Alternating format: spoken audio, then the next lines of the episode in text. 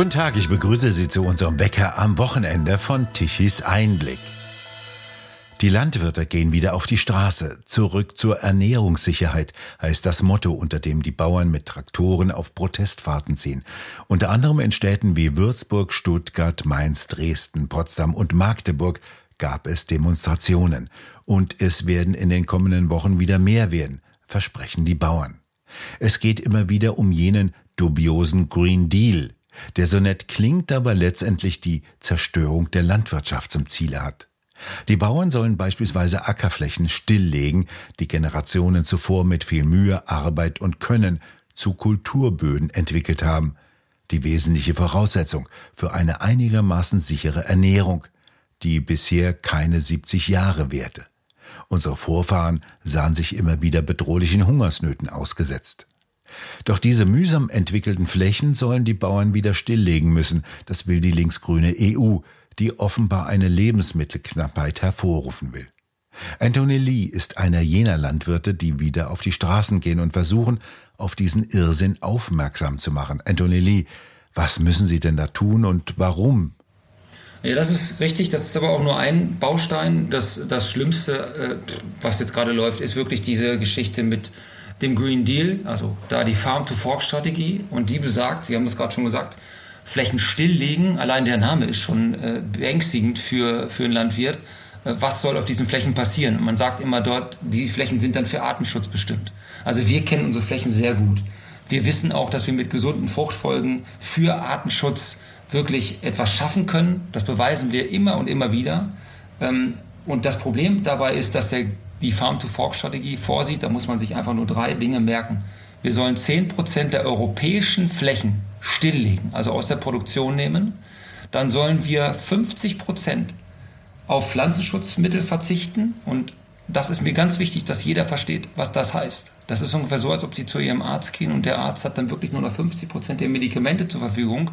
Und wenn Sie, das wissen Sie, wer, wer schon mal ein Antibiotikum genommen hat und das nicht zu Ende nimmt oder nicht genug davon nimmt, bilden sich Resistenzen. Das haben wir bei den Pflanzen genauso.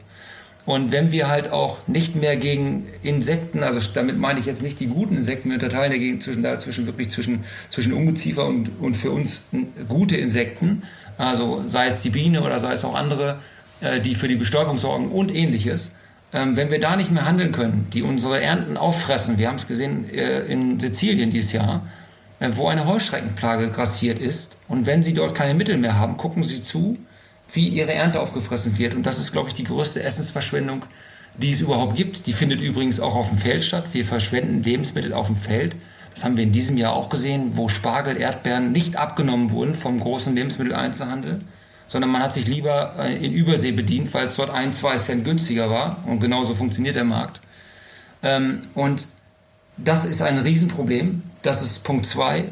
Und Punkt drei ist, dass man 25 Prozent auf Bio umstellen will. Also es gibt, es geht nicht gegen Biolandwirte. Mein Nachbar ist Biolandwirt. Wir kommen wunderbar miteinander aus.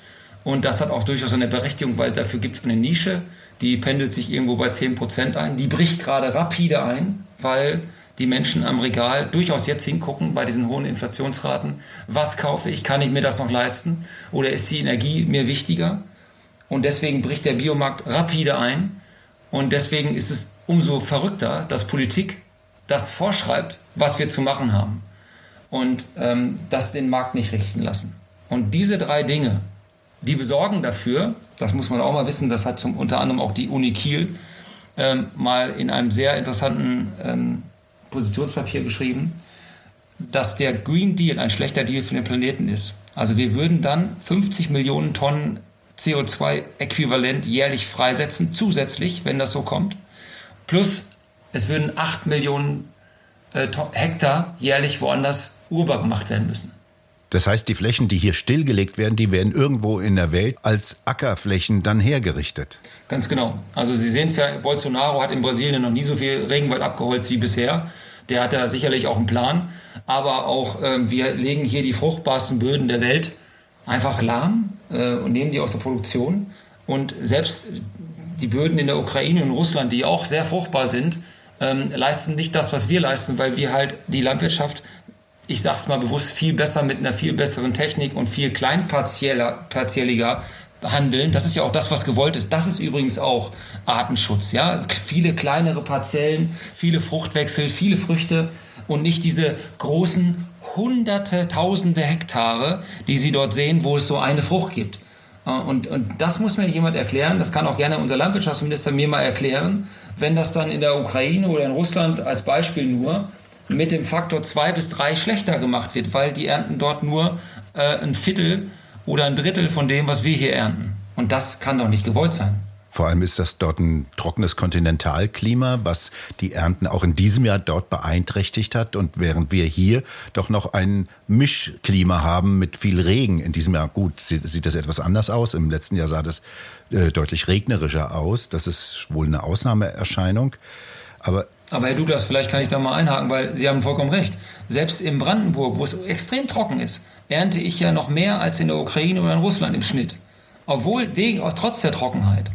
Ja, und dass, dass wir das so aus der Hand geben, das ist für mich völlig irre und das kann ich auch überhaupt nicht mehr rechtfertigen, vor allem nicht im Sinne des Klima- und Artenschutzes, weil genau das Gegenteil, wie jetzt auch unsere besten Universitäten belegen das ja eindeutig. Was ist der Grund dafür, dass Sie in Brandenburg trotz der Trockenheit noch mehr geerntet haben als in der Ukraine? Ja, unter anderem auch wirklich unser Know-how, also wirklich alle meine Berufskollegen sind staatlich ausgebildet, sei es an der Fachschule, sei es an der Uni. Und ich glaube, dann würde man ja zugeben, dass unsere, unser Staat schlecht ausbildet, wenn das wirklich, wenn wir das alles so schlecht machen, wie man oftmals hört. Und das ist einfach unfair. Plus, dann kommt noch mal hinzu, dass wir wirklich Weltführer sind in unserer Technik. Wir haben hier in Deutschland wirklich die Marktführer der Welt sitzen. Ich nenne jetzt mal ein paar Namen, ob das jetzt Krone, Klaas oder, oder andere sind. Ähm, wir haben in Hannover die weltgrößte Agrarmesse alle zwei Jahre. Aus aller Welt kommen die Menschen hierher und bewundern uns, beneiden uns, dass wir Landwirtschaft so gut betreiben können, wie wir es machen. Und ähm, dann werden wir hier abgewickelt. Und ich, ich, kann, ich kann auch langsam gar keinen Grund mehr dafür finden. Wir fragen uns ja auch immer, warum macht man das? Warum ist es ja genau wie in Holland? Warum will man einfach den Landwirten Geld geben dafür, dass sie nicht mehr vor Ort ähm, das Nachhaltigste machen und das Essentiellste, was es auf diesem Planeten gibt. Und ich kann das gar nicht verstehen. Und ich bin auch nicht mehr bereit, ähm, und wir als Landwirte sind auch nicht mehr bereit, uns jeden Tag zu verteidigen. Und ich sage es jetzt mal ganz, ganz drastisch. Normalerweise, und in anderen Ländern ist das so, müsste man den Landwirten vor Dankbarkeit auf die Füße, vor die Füße fallen, dass sie jeden Morgen aufstehen, in den Stall gehen, jeden Tag bei jedem Wind und Wetter, ob das jetzt der erste Weihnachtsfeiertag ist, ob das jetzt Neujahr ist, die stehen auf, wenn andere sich umdrehen. Die gehen ins Bett, wenn andere schon längst im Bett sind. Und dann müssen wir uns von morgens bis abends erzählen lassen, dass wir Klima, ähm, Verschmutzer sind, Wasserverschmutzer sind, äh, Tierquäler sind und sowas. Und das ist eine Unverschämtheit und das lassen wir uns jetzt nicht mehr bieten. Das haben wir uns jetzt jahrelang, der, Land, der Landwirt ist ja, ich kann das ja als Seiteneinsteiger sagen, sehr, sehr, ja, sehr träge manchmal in seinen Reaktionen, der nimmt auch viel hin und so. Und das war wahrscheinlich auch unser Fehler, dass wir einfach gesagt haben, ach komm, irgendwie ist schon, ist schon immer gut gegangen, aber das ist halt nicht mehr so. Und jetzt sehen auch die wirklich die, die letzten Landwirte, die auch immer die ruhigsten waren und gesagt haben, ach komm, das machen wir nicht. Selbst die haben jetzt die Schnauze voll, ich muss es mal genauso sagen und sagen, nein, jetzt machen wir nicht mehr mit. Hier werden Betriebe platt gemacht, die, seit, die es seit Generationen gibt. Und wir sollen jetzt die Generation sein, die auf einmal alles abwickeln soll. Und unsere Kinder sollen zusehen, wo sie bleiben. Und ich sage es nochmal, wir arbeiten auf einem Niveau, das sucht seinesgleichen. Ich selbst wohne in einem Haushalt mit drei Generationen. Hier arbeiten alle mit. Und das ist bei sehr, sehr vielen Betrieben so. Die Ehefrauen arbeiten meistens mit ohne Geld, haben kein, keinen Anspruch auf Rente. Und das wird alles so hingenommen. Und wir sollen so leidensfähig sein und wir werden ausgenommen. Unsere Produkte werden sehr, sehr teuer verkauft, wenn sie mal im Lebensmitteleinzelhandel bei dem mächtigen Oligopol, Edeka, Aldi und Co. da landen. Und dann werden wir von jedem verschaukelt. Ich kann das gar nicht nachvollziehen, dass wir in einer Berufsgruppe sind, die noch nicht mal ein Preisschild an ihr Produkt machen können, an ihre Arbeit, sondern wir müssen das nehmen, was unser Gegenüber uns anbietet. Friss oder stirb. Und ich frage mich allen Ernstes, wer macht sowas? Und dann hören wir von der Politik, dass wir in Vorleistung gehen sollen. Wir wollen, sie sollen jetzt unbedingt in größere Ställe investieren. Wir sollen jetzt in mehr Tierwohl investieren. Im gleichen Atemzug kommt eine Firma wie Clemens Tönnies um die Ecke und sagt, wir, wir zahlen das einfachste Tierwohl-Label, dieses ITW. Da geht es um 6 Cent für ein Kilo Schweinefleisch. Das zahlen wir nicht mehr. Und warum? Weil der Kunde es nicht kauft. Am Regal endet die Moral. Der Kunde bückt sich jetzt einfach ins unterste Regal und kauft verständlicherweise jetzt das günstigste Produkt. Und jetzt kommt aber unser Landwirtschaftsminister an, oder auch die Vorgängerregierung, die war genauso irre und hat gesagt, wir sollen jetzt in Vorleistung treten und sollen für 20 Jahre, so lange schreiben wir unsere Stelle ab, sollen für Millionen umbauen in eine ungewisse Zukunft, wo uns keiner garantieren kann, ob unser Produkt abgenommen wird oder nicht. Und wir sehen es jetzt schon. Eine Krise und schon bricht alles zusammen. Und wir, mal abgesehen davon, dass wir keine Baugenehmigung kriegen, mal abgesehen davon, dass wir auch von der Bank sicherlich auch kein Geld kriegen werden, wenn die unsere Zahlen sehen. Und äh, das muss uns Politik jetzt mal endlich erklären, wie die sich das vorstellen. Weil es ist ja kein Geld da. Das hören wir ja jeden Tag. Vor allem muss man sich vergegenwärtigen, dass vor nicht einmal 20 Jahren schon einmal die Idee eines kompletten Umbaus der Landwirtschaft durch die Orte getrieben wurde. Richtig. Das war zu jener Zeit, als Künast Landwirtschaftsministerin war. Dort sollten die Bauern ihre Ställe komplett umbauen. Das bedeutete jeweils Investitionen in Millionenhöhe. Die haben sich noch nicht einmal amortisiert und jetzt schon wieder alles neu. Na, ich kann, Herr Douglas, Sie sagen genau das Richtige. Also es war ja so, wir sollen jetzt, es gibt so eine TA-Luft, heißt mhm. das, dass man also die Stelle mit einem besonderen, ganz teuren Filter umbauen soll, damit halt die Gase und die Abgase und was, was man jetzt nicht alles erzählt, nicht in, in die Luft geraten sollen. So, das hat man jahrelang jetzt propagiert, baut die Stelle um, kostet viel Geld, die Filteranlagen. Ja, jetzt müssen Sie mir mal erklären, jetzt sollen wir die Stelle ja aufmachen, öffnen, Freiluft. Äh, gibt es keinen Filter. Also es ist, ich hoffe, das hat jeder verstanden. Also man kann viele Dinge mit Logik überhaupt nicht mehr erklären. Und ich sehe auch kein Ziel. Es gibt keinen Plan. Es ist genau wie momentan das Gefühl habe ich zumindest, dass die Bundesregierung grundsätzlich keinen Plan hat, wo soll es hingehen, wer soll es bezahlen, wie soll es gehen. Und das ist das, was die Gesellschaft jetzt erlebt, erleben wir als Landwirtschaft schon seit Jahren. Immer wieder wird eine neue Sau durchs Dorf getrieben und man soll dies machen, um. Und jetzt, ist, jetzt sind wir an einem Punkt angelangt, wo wir jetzt ja bei der Aussaat sind für die kommende Ernte im nächsten Jahr. Es kann uns weder unsere Berater der Landwirtschaftskammern können uns sagen, was wir jetzt dürfen und was nicht. Wir sind aber jetzt mitten in der Aussaat. Ich habe meinen Raps jetzt gedrillt gestern, ich bin fertig. Ich habe es einfach gemacht, weil auf wen soll ich denn warten? Die, also das ist jetzt genau der richtige Zeitpunkt. Und meine Berufskollegen sagen jetzt auch, ich mache es jetzt einfach nach guter fachlicher Praxis, so wie ich es an der Fachschule oder an der Uni gelernt habe. Weil ähm, sie kriegen dann von der Kammer, also das sind ja unsere Berater, die Landwirtschaftskammer der Länder, kriegen sie nur gesagt, ja, warten Sie noch mal. Ich kann nicht warten.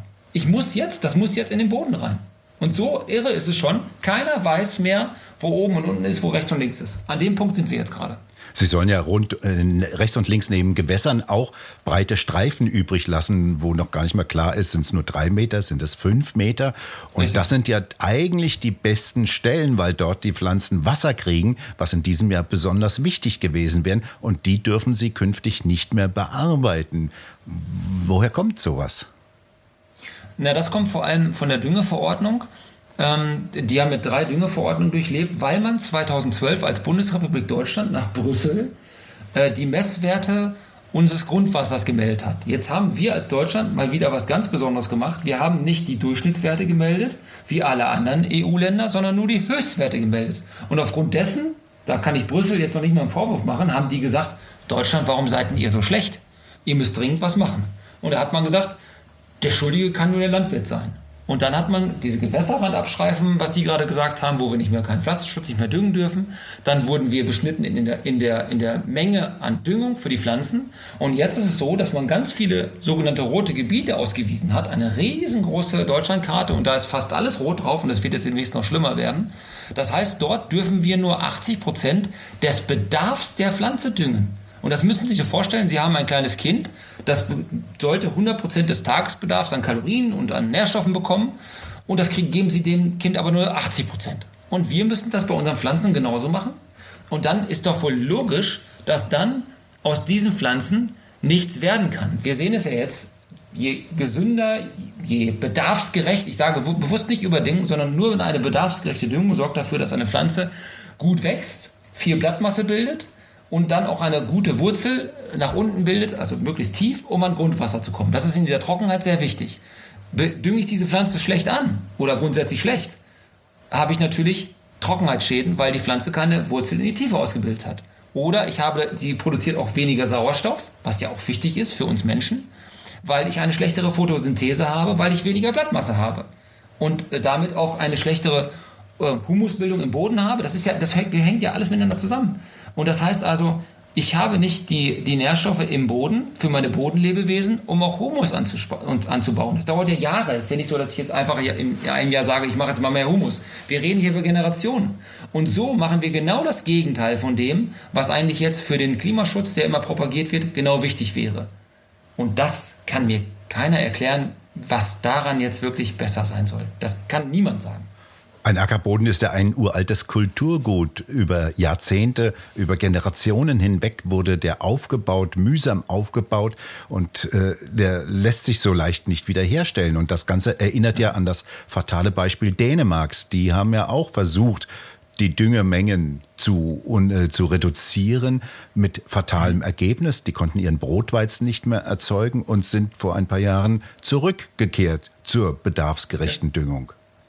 Ganz genau so ist es. Zehn Jahre lang haben die den Versuch gemacht und sie waren, also Sie sagen es vollkommen richtig, sie waren nicht in der Lage, Brot backfähigen Weizen zu produzieren, aber selbst kein Futterweizen. Also selbst für die, Füt für die Fütterung an, an Verfütterung an Tiere war dieser Weizen ungeeignet.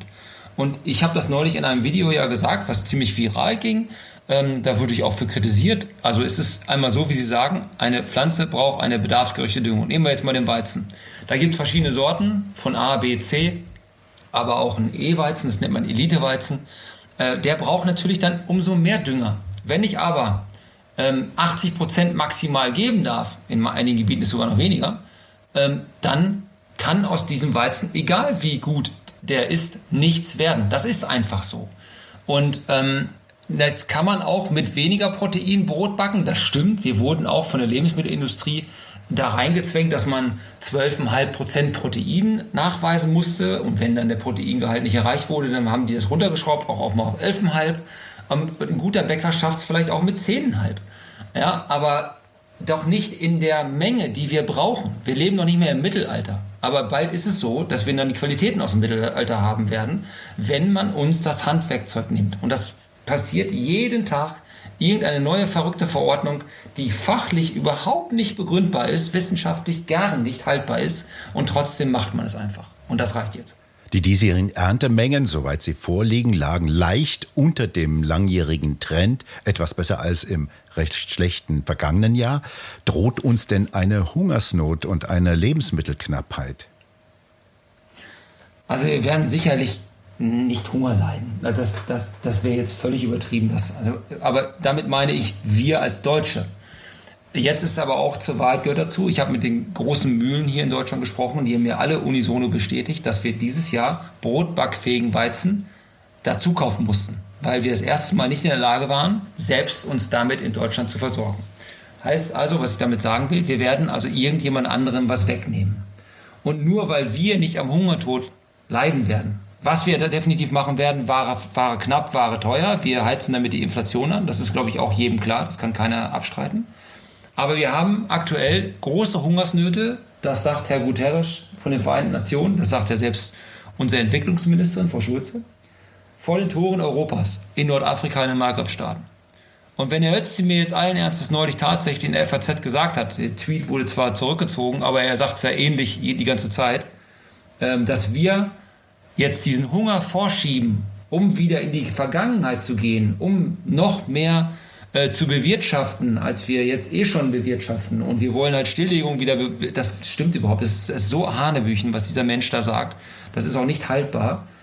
Das hat niemand von uns gesagt. Wir wollen einfach nur unseren Job machen. Wir sind bereit, selbstverständlich, mit Klima, ähm, mit den Klimafolgen zu leben. Das wissen wir alles, dass das hier schlimmer wird, inwieweit wir das beeinflussen können, sei jetzt mal dahingestellt. Uns geht es grundsätzlich darum, dass wir zusammen mit Politik auf Augenhöhe sprechen. Und das ist seit Jahren nicht gewesen. Man diktiert uns jedes Mal immer nur was vor. Und damit werden wir sicherlich nicht unseren Beitrag leisten, um diesen hungernden Menschen in, in den Markabstaaten zu helfen. Wir könnten durchaus 80 Millionen Tonnen mehr produzieren an Weizen, wenn wir den Green Deal nicht machen. Das sind Zahlen des Deutschen Bauernverbandes, die sind auch authentisch, die glaube ich auch, weil die einfach logisch sind, wenn die Fläche fehlt.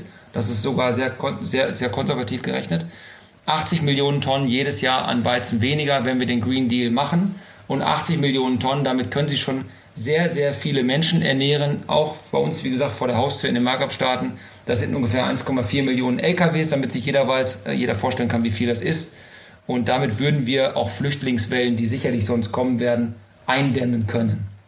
Wir haben ja einen Landwirtschaftsminister derzeit, der ja absolut unbelegt ist von Landwirtschaft, aber von seinen grünen Staatssekretären mit ihrer klaren grünen Agenda vorangetrieben wird. Die wollen mal so eben die Landwirtschaft umbauen. Das ist ja auch ein Gedankengut, das man in der gesamten grünen Partei findet. Wohin wird das denn Ihrer Einschätzung nach führen und lässt sich das noch irgendwie stoppen, ändern?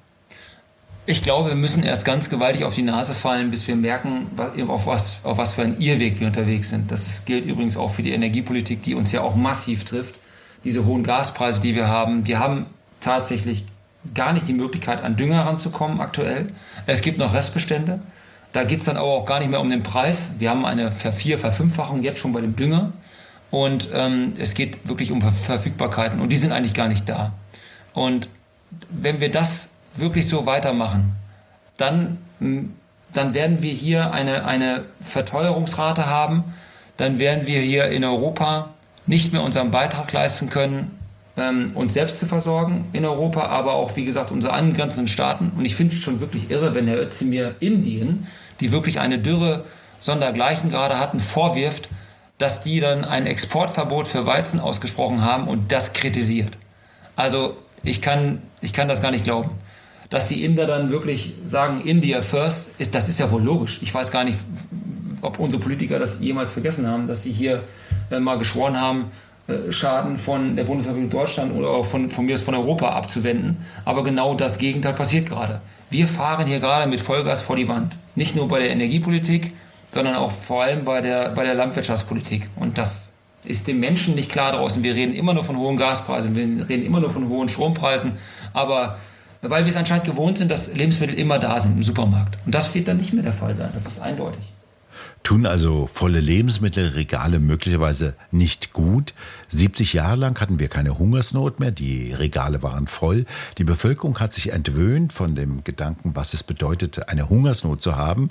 Und sie weiß auch nicht, welch harter Kampf es bedeutet, regelmäßig eine gute Ernte heimzufahren. Tut das also nicht gut? Das befürchte ich leider auch. Genauso ist es. Wir haben wirklich äh, sehr lange glücklicherweise im Wohlstand gelebt. Äh, wir haben, es gab, immer nur eine Richtung bergauf also ich bin ja durchaus dabei, dass man nachhaltiger werden muss. Das ist vollkommen klar. Ich habe drei Kinder. Ich möchte auch, dass sie in einer heilen Welt leben. Wir haben, leben auch sicherlich im, über, im Überfluss bei vielen Dingen. Äh, das muss man nicht unbedingt so machen. Aber dennoch, wir haben hier eine, noch eine kleinbäuerliche äh, Struktur in Deutschland. Wir können Kreislaufwirtschaft leben. Ähm, das geht. Das geht aber auch nur, wenn man hier auch ja unsere Tiere, unseren Tierbestand so lässt, weil Herr Özdemir möchte ja auch den Tierbestand halbieren. Er möchte auch, dass wir auf Kunstdünger, also mineralischen Dünger, der mit, der, mit Gas, was ich gerade sagte, halt produziert wird, verzichten. Äh, dann muss er mir aber erklären, wo kommt dann der Dünger her für die Pflanzen? Wenn wir dann nur noch die Hälfte an Tiere haben, also der organische Dünger, der kann es ja dann nicht sein, der reicht ja dann hinten und vorne nicht. Und mineralischen Kunstdünger sollen wir auch nicht mehr verwenden. Mit Luft und Liebe wächst nun mal nichts. Und das ist, das sind einfach, das ist eine Politik, wie gesagt, die hat mit, mit Wissenschaft, mit fachlicher Praxis gar nichts mehr zu tun. Und da brauchen wir Lösungen und kein, keine ideologischen Verblendungen oder irgendwelche Versuche, die man hier durchführt. So wie Herr Habeck es ja auch mal bei seiner Energiepolitik gesagt hat. Das ist ein Versuch, der kann auch scheitern. Und spätestens da muss man doch Angst kriegen, wenn ein Politiker sowas sagt. Anthony Lee, vielen Dank für das Gespräch und bei Ihnen bedanken wir uns fürs Zuhören und schön wäre es, wenn Sie uns weiterempfehlen. Weitere aktuelle Nachrichten lesen Sie regelmäßig auf der Webseite tichiseinblick.de und wir hören uns morgen wieder, wenn Sie mögen.